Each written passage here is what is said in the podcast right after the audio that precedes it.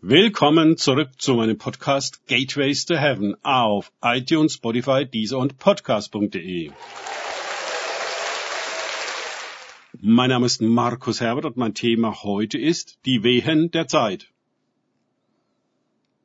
Weiter geht es in diesem Podcast mit Lukas 1256 aus den Tagesgedanken meines Freundes Frank Krause.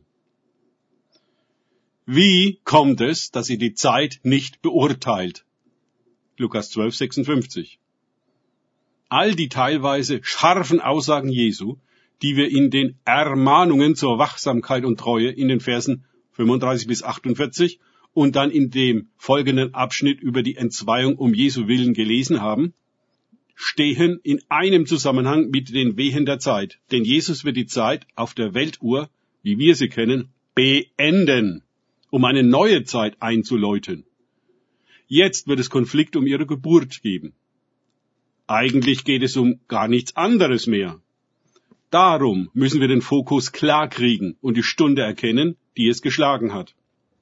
Alle Prophezeiungen der Welt, nicht nur die christlichen, sprechen von einem Ende der Zeit im Sinne eines Zyklus, der sich beendet und dann dem Beginn einer neuen Zeit, die aber nicht wie die vorherige ist, auch sprechen alle davon, dass die Welt an dieser Zeitenwende hochkorrupt ist und durch ein reinigendes Feuer gehen muss, in dem jegliche Unmenschlichkeit, Unnatürlichkeit und Unheiligkeit aufgelöst wird. Die Zeit wird zurück auf Null gesetzt. Alles auf Anfang. Aufgrund dieser Zeitsituation ist es geboten, nicht einfach blind weiterzumachen wie gehabt. Es gilt dringend, Buße zu tun, also anzuhalten, in sich zu gehen, zur Besinnung zu kommen, den eigenen Zustand im Licht der Zeit zu beurteilen, den Weg der Reinigung und des Feuers zu gehen, bevor der Weltenbrand kommt. Denn richten wir uns selbst, müssen wir nicht gerichtet werden. Gehen wir freiwillig den Weg in die Menschlichkeit, Natürlichkeit und Heiligkeit, werden wir schon Kinder der neuen Zeit, ehe die alte kollabiert. Dann wird das große Feuer uns verschonen und das Verderben an uns vorübergehen. Wie es einst an den Israeliten vorüberging, weil sie das Blut des Lammes auf ihren Türpfosten hatten und bereit waren, Ägypten zu verlassen.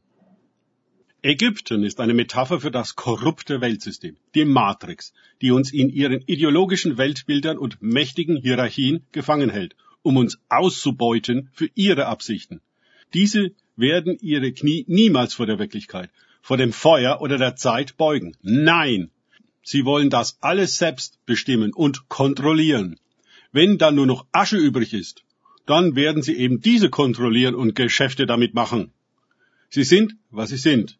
Wir können nicht erwarten, dass Babylon Buße tut. Zu keinem Preis. Die Geschichte hat doch überdeutlich gezeigt, dass sie vor nichts zurückschrecken, um sich durchzusetzen. Und wenn sie dafür über Millionen Leichen gehen, also müssen wir unsere Hoffnung auf ein anderes Reich und seinen Boten setzen, das Reich Gottes und seinen Christus, die nicht von dieser Welt sind. Dass Jesus die Welt betreten hat, hat allen Mächten und Gewalten gezeigt, dass nun das Ende ihrer Ära nahe herbeigekommen ist. Seit 2000 Jahren geht es in gewisser Weise um die Abwicklung der alten Welt und die Geburt einer neuen. Gott gibt allen ausreichend Zeit, Buße zu tun. Jesus weiß, wie gerne wir die Augen vor der Realität verschließen und noch schnell, kurz vor Torschluss, unser Häuschen bauen, Karriere machen und noch Urlaub auf Mallorca machen wollen.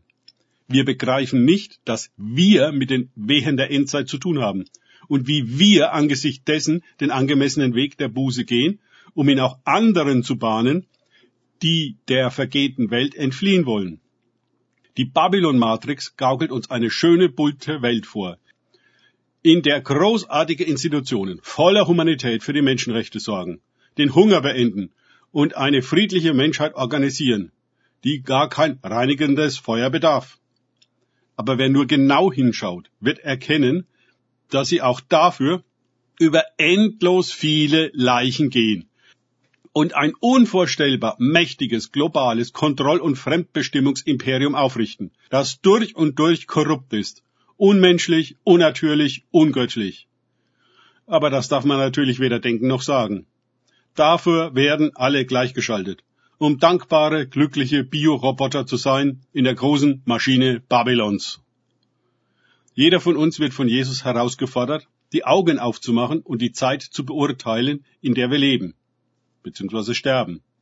Sie zu ignorieren und einfach weiterzumachen wie gehabt, das vergleicht Jesus an anderer Stelle den Tagen Noahs und den Tagen Lots. Sie aßen, sie tranken, kauften und verkauften, pflanzten und bauten, bis zu dem Tag, an dem Noah in die Arche ging und Lot Sodom verließ. Lukas 17, 26 bis 29.